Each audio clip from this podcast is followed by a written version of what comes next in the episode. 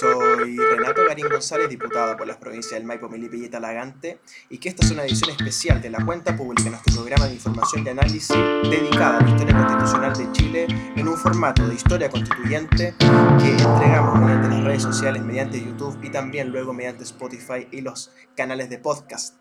Si no estás suscrito a mis redes sociales, te recomiendo que me sigas en Facebook, en Twitter, en Instagram y también por supuesto que te suscribas a nuestro canal de YouTube. Comenzamos entonces esta edición especial, esta cuarta edición de nuestro curso constituyente online con la historia constitucional de Chile, dedicada a la constitución de 1833.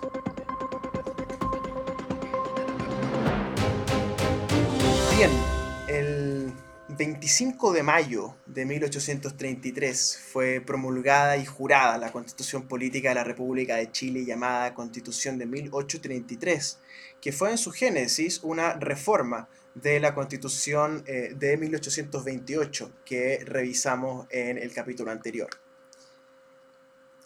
si hablamos estrictamente de las constituciones, esta es la quinta constitución. La primera constitución con todas las de la ley es la de 1818, la primera constitución ojiguinista, como la describimos en su momento. Eh, la segunda constitución es la eh, segunda constitución ojiguinista, que es la del 22, y entonces la tercera constitución es la de eh, Juan Egaña, la cuarta constitución la de José Joaquín de Mora, y la quinta constitución sería esta, la del 33 por ende no serían constituciones según esta visión, los primeros reglamentos, ¿cierto? los tres reglamentos de la patria vieja y eh, el, ensayo federal ¿verdad? de José Miguel Infante y las leyes federales que vimos en el segundo capítulo de esta historia constitucional de Chile. Entonces esta quinta constitución, que es la constitución de 1833, eh, que rigió durante largos 91 eh, años, ¿verdad?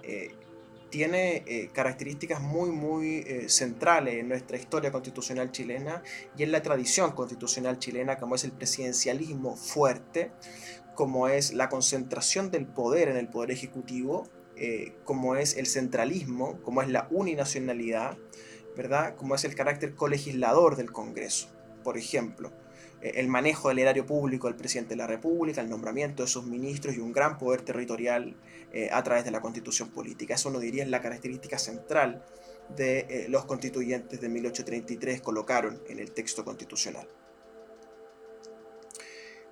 Estos 91 eh, años la colocan como una de las constituciones más largas de la historia, en toda Sudamérica al menos. habría que ver la constitución de Colombia, ¿verdad? Que que fue de, 1886, si no me equivoco, que rigió hasta la constituyente del 91. Em, y por supuesto habría que irse después hacia Europa, ¿verdad? Para encontrar constituciones que hayan regido tanto tiempo, ¿no? Em, Estados Unidos o Bélgica, por ejemplo, ¿no? Eh, tienen constituciones largas, ¿no? Entonces es muy interesante analizar lo que fue la constitución de 1833.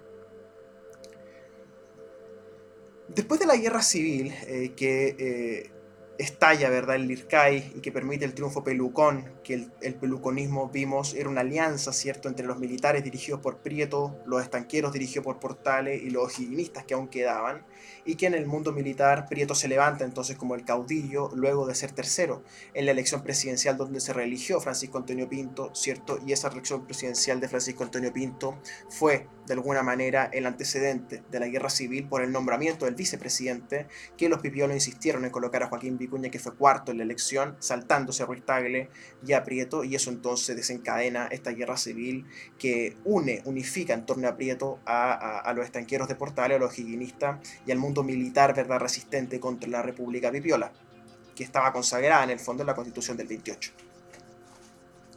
Entonces, el, asunto que se presenta en Chile eh, cuando eh, el, presidente Prieto resulta electo, ¿no? considerado un héroe de la batalla del Ircay por darle el triunfo a los pelucones, ocurre entonces que eh, el país necesitaba un texto constitucional que asegurara, por así decirlo, la paz interior, la seguridad del Estado, ¿no? Y ese es el semblante que tiene eh, el proceso con el cual entonces se, em, se reforma la constitución del 28, porque recordemos, esto se presenta como una reforma eh, de la constitución del 28, em, porque los triunfadores de la guerra del Ircay decían que los pipiolos se habían saltado la constitución.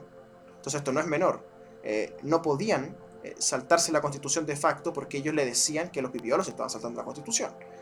Entonces lo que hacen eh, Prieto, Portales y compañía, asesorados por Mariano Egaña y otros, es presentar esto como una reforma a la constitución del 28.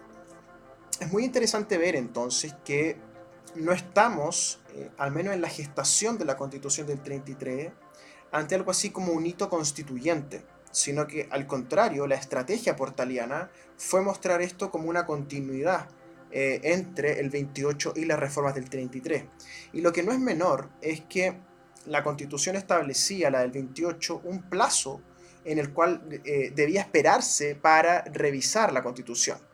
¿No? Estaba prohibido reformarla antes de 1836. Esto es muy interesante, lo analiza eh, Bernardino Bravo en un, texto muy conocido en las escuelas de derecho sobre eh, la constitución del de, el 33. Entonces, en esta situación donde se prohibía la reforma hasta antes de 1836, los juristas del régimen, Mariano Egaña, Portales y otros, Portales no era abogado, pero era muy astuto, lo que piensan es presentar esto como una reforma y le tuercen la nariz. ¿Y cómo lo hacen? El Cabildo de Santiago eh, autoconvocándose de alguna manera, lo que el Cabildo de Santiago siempre ha sido una institución un poco sui generis, ¿no? Y, pese a eso, eh, el mundo progresista cree que, los cabildos son algo así como la manifestación de la voluntad soberana, eh, limpia, pura y, cristalina. Y lamentablemente no es así. Em, entonces lo que vemos en este proceso portaliano es que se convoca, se autoconvoca en el fondo desde dentro el Cabildo de Santiago y el Cabildo de Santiago se, auto, se autodenomina intérprete de la Constitución del 28 y entonces inicia saltándose el periodo establecido en la Constitución el proceso de reforma y establece de facto entonces un proceso de reforma de la Constitución del 28 y por eso que se habla de una nueva Constitución en el fondo que es la del 33 pero la estrategia política eh, del régimen es presentarla como una reforma. Insisto en este punto que es muy importante en la gestación de la Constitución del 33. En 1831, para estos efectos de reformar la Constitución, entre comillas, se convoca a la llamada Gran Convención. La Gran Convención eh, que estaba prevista para el 36 se adelanta entonces y se hace como un proceso de reforma que en el fondo redacta una nueva Constitución. Esta convención tuvo 36 miembros, 16 de los cuales debían ser diputados, y los 20 restantes personas de probidad e ilustración, como decía eh, el, reglamento. Probidad e ilustración. Entre ellos hubo 14 eh, que pertenecían también al Congreso, es decir, hubo 34 eh, miembros de perdón, 30 miembros del Congreso y 6 miembros ajenos al Congreso. La Gran Convención encargó la elaboración del proyecto de constitución luego a una comisión, una subcomisión. Esto suele pasar muchas veces en la historia, ¿no? Que la Gran Comisión encarga a una subcomisión la redacción eh, compuesta por siete de los miembros no mandatados y donde sobresale Mariano Egaña, que ya les, ya les decía era fiscal de la Corte Suprema en su momento. Eh, también em, el ex ministro de Hacienda, muy influyente eh, y también director del diario El Araucano, que es Manuel José Gandarillas, muy probablemente has escuchado hablar de él, quizás tiene alguna calle cerca de tu casa que se llama Gandarillas, ¿no? dado este ministro y parte de la gran convención constituyente, constitucional de 1831 em, en adelante. Eh, otros que participan son, por ejemplo, eh, José Tocornal, ¿no? Em, Santiago Chevers, ¿no?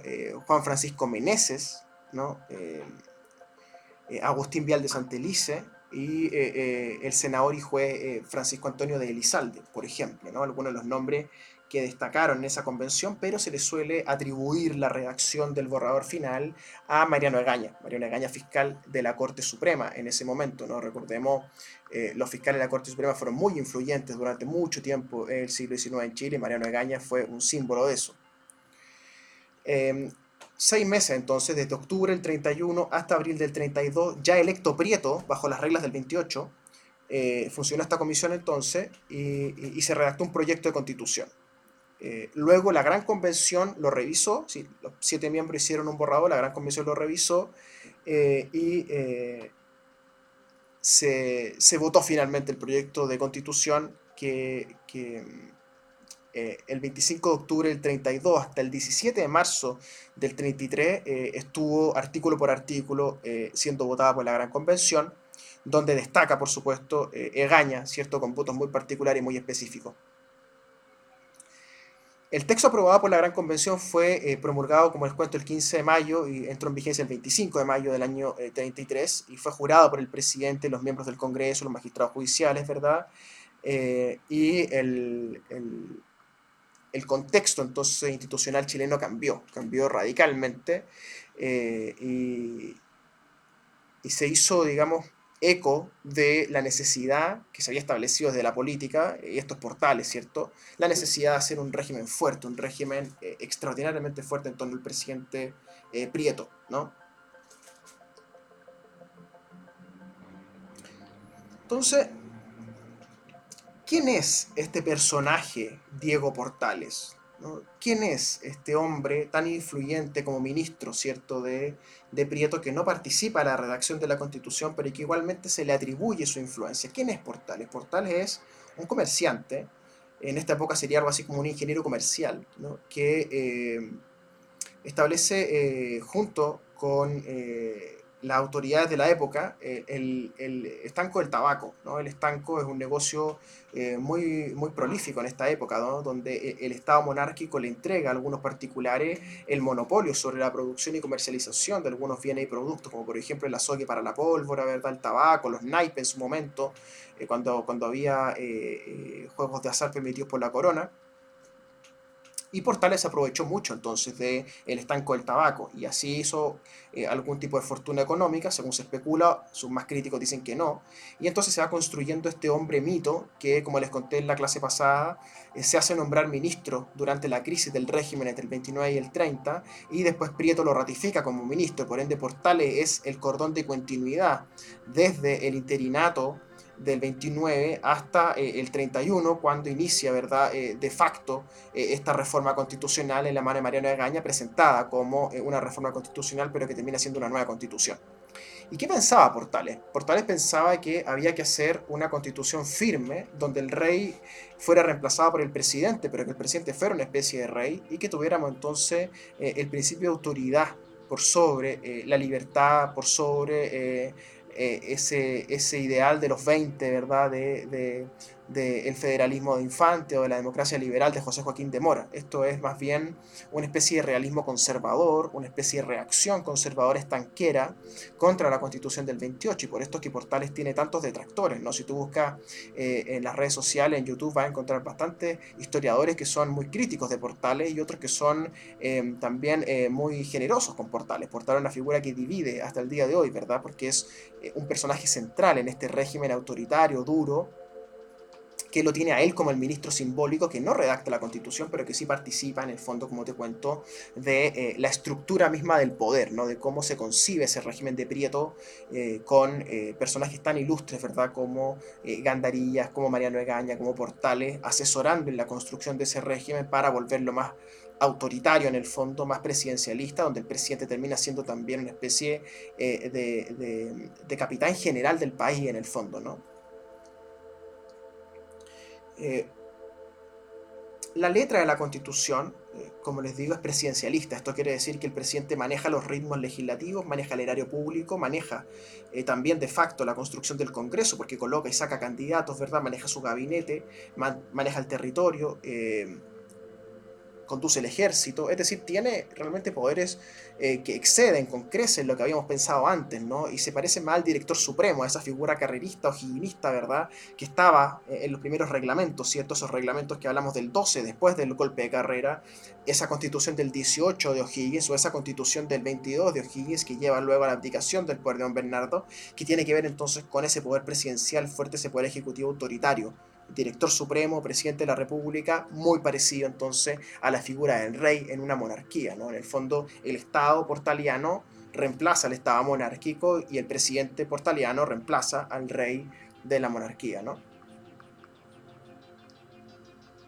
Entonces, hay dos objetivos en esto. Por un lado, dotar al gobierno de los medios para mantener el orden, entre comillas, y la seguridad interior, para evitar otro Lircay, en el fondo otro levantamiento, otra contrarrevolución, como habían hecho ellos contra los pipiolos y eh, darle entonces eh, a, los, a los ciudadanos una carta de derechos y libertades, ¿verdad?, que permitiera crear un vínculo entre ciudadanía y Estado, una ciudadanía muy acotada, ¿verdad?, todavía. Entonces, si uno compara lo que fue la constitución del 33 con la del 28, podemos decir que, eh, por ejemplo, en el tema de la religión, ambas constituciones son católica, apostólica y romana, de hecho se transcribe la misma norma. Eh, en materia judicial, tampoco se reforma lo que sería el Poder Judicial. Eh, de hecho, se remite los tribunales a una ley futura, no es la constitución, una cuestión bastante inteligente, creo yo, esos constituyentes. Eh, se mantiene la dualidad presidente-parlamento, pero como les cuento, el presidente es quien lleva la batuta, el que lleva el pandero del erario público y de los ritmos legislativos. ¿No? Eh, el pilar entonces eh, de, la nueva constitución es el presidente de la República. De hecho, les leo un párrafo del de Araucano, ¿no? el diario, el diario que, dirigía Gandarilla en su momento que, y que analiza entonces a través del diario la, la nueva constitución. es muy interesante leer estos documentos históricos. Dice en la reforma, fíjense ustedes cómo insisten en que es la reforma. Estoy leyendo un texto de 1833 del diario. Dice, en la reforma se han allanado estos inconvenientes de primer orden. Y si pueden suscitarse temores por la consideración de que se puede abusar de las facultades concedidas al presidente de la República, estos se desvanecen contemplando la creación del Consejo de Estado, corporación destinada a servir de auxilio al gobierno, de censor severo de sus operaciones, de evaluarte de las leyes y de defensor del derecho del ciudadano y del público. Entonces, fíjense ustedes, ¿no? Para equilibrar entonces el poder del presidente de la República, no se le da la potestad al Congreso, sino que se le da al Consejo de Estado. ¿no? El Consejo de Estado que aparece entonces como eh, una institución que va a limitar al presidente de la República a través ¿verdad? de eh, estos consejeros de Estado, ¿verdad? que es una idea que después aparece en la Constitución de 1980, eh, la actual, la vigente, donde se habla del Consejo de Defensa de la Seguridad Nacional, ¿no? el, COSENA, el Consejo de Seguridad Nacional que fue convocado varias veces durante la transición ¿no? y que después perdió su carácter de donde empieza a ser autoconvocado por, las Fuerzas Armadas de Orden.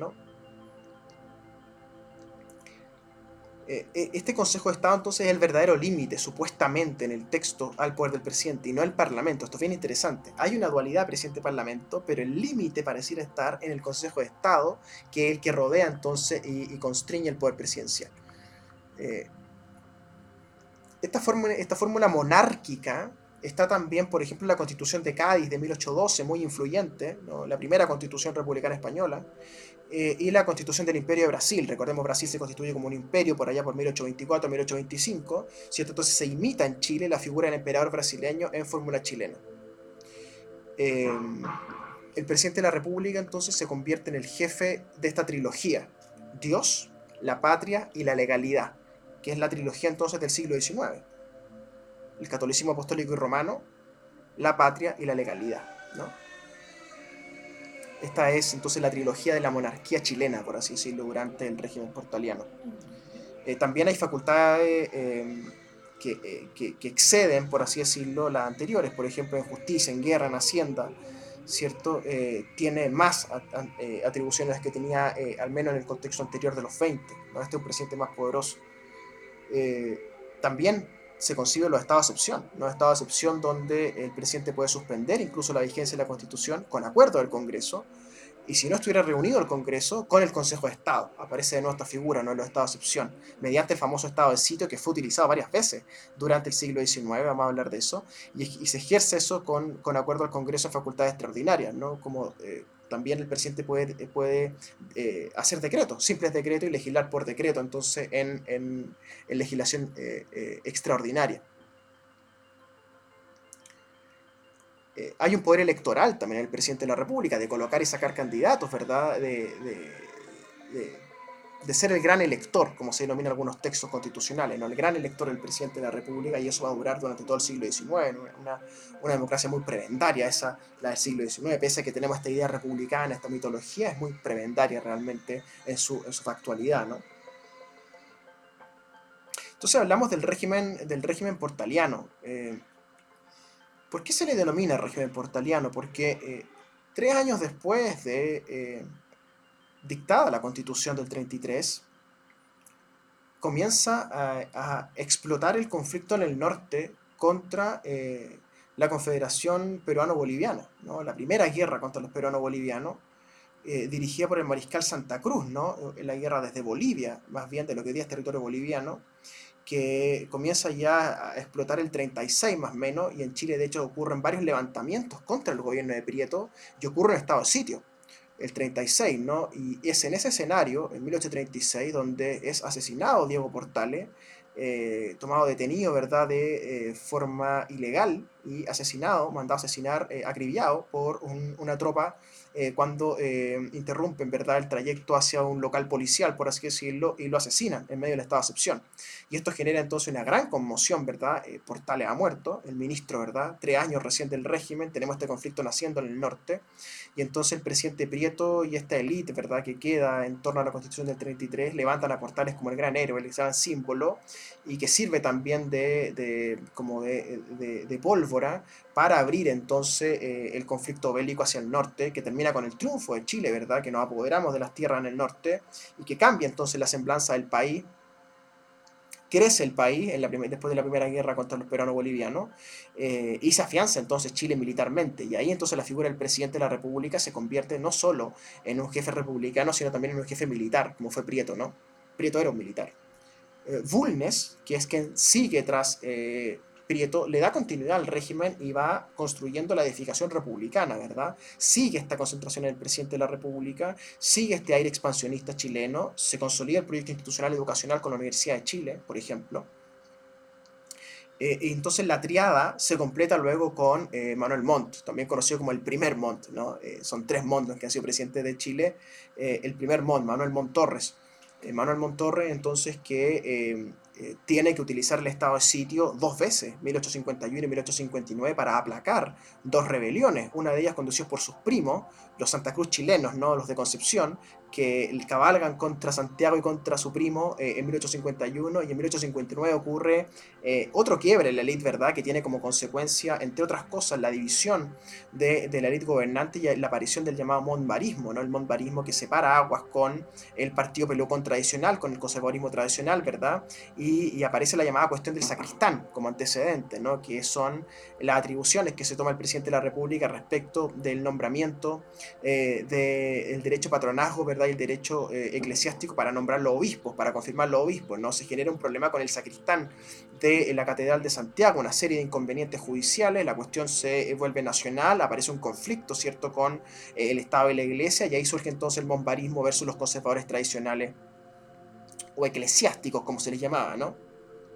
Y ahí entonces empieza a capotar la gran estructura pelucona, que dura 30 años, Prieto Bulnes Montt, y que tiene como eje estructural Portales. Portales, la Constitución del 33, la Universidad de Chile, Andrés Bello, Andrés Bello como rector de la universidad, como redactor del Código Civil, eh, luego, eh, y como por supuesto senador, recordemos, ¿no? O sea, tres cosas clave, el Código Civil, la, Universidad de Chile y la senaturía de Andrés Bello, que junto con otros intelectuales sirven como eh, cordón de eh, las ideas conservadoras pelucona y su adaptación permanente a la, a la, contingencia, primero en la guerra y luego en los conflictos internos, y también la adaptación paulatina hacia las ideas liberales pipiolas que comienzan a empoderarse, empiezan a aparecer eh, a través de la presidencia de JJ Pérez, ¿no? José Joaquín Pérez, 1861 en adelante, el cuarto decenio, ¿no? o, también llamado el decenio de la reforma, el decenio liberal, ¿cierto? El decenio pipiolo de José Joaquín Pérez, que triunfa gracias a la división de los conservadores, como les cuento, entre los bombaristas que querían a Antonio Varas